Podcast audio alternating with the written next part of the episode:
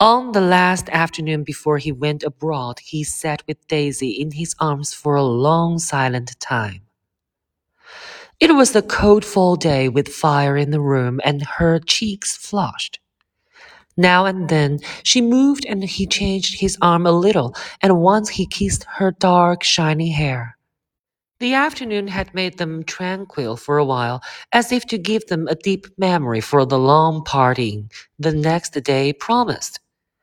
They had never been closer in their month of love nor communicated more profoundly one with another than when she brushed silent lips against his cold shoulder or when he touched the end of her fingers gently as though she were asleep. He did extraordinarily well in the war. He was a captain before he went to the front, and following the Argonne battles, he got his majority and the command of the divisional machine guns. After the armistice, he tried frantically to get home, but some complication or misunderstanding sent him to Oxford instead. He was worried now. There was a quality of nervous despair in Daisy's letters.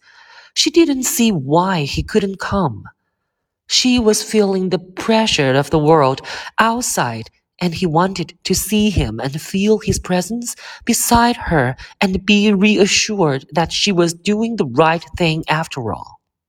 For Daisy was young, and her artificial world was redolent of orchids and pleasant, cheerful snobbery and orchestras which set the rhythm of the year, summing up the sadness and suggestiveness of life in new tunes. All night, the saxophones wailed the hopeless comment of the Beale Street blues, while a hundred pairs of golden and silver sleepers shuffled the shining dust.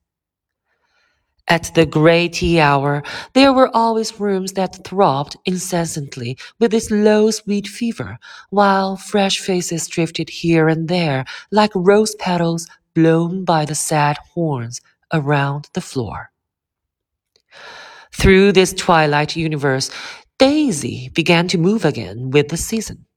Suddenly, she was again keeping half a dozen dates a day with half a dozen men and drowsing asleep at dawn with the beads and chiffon of an evening dress tangled among dying orchids on the floor beside her bed.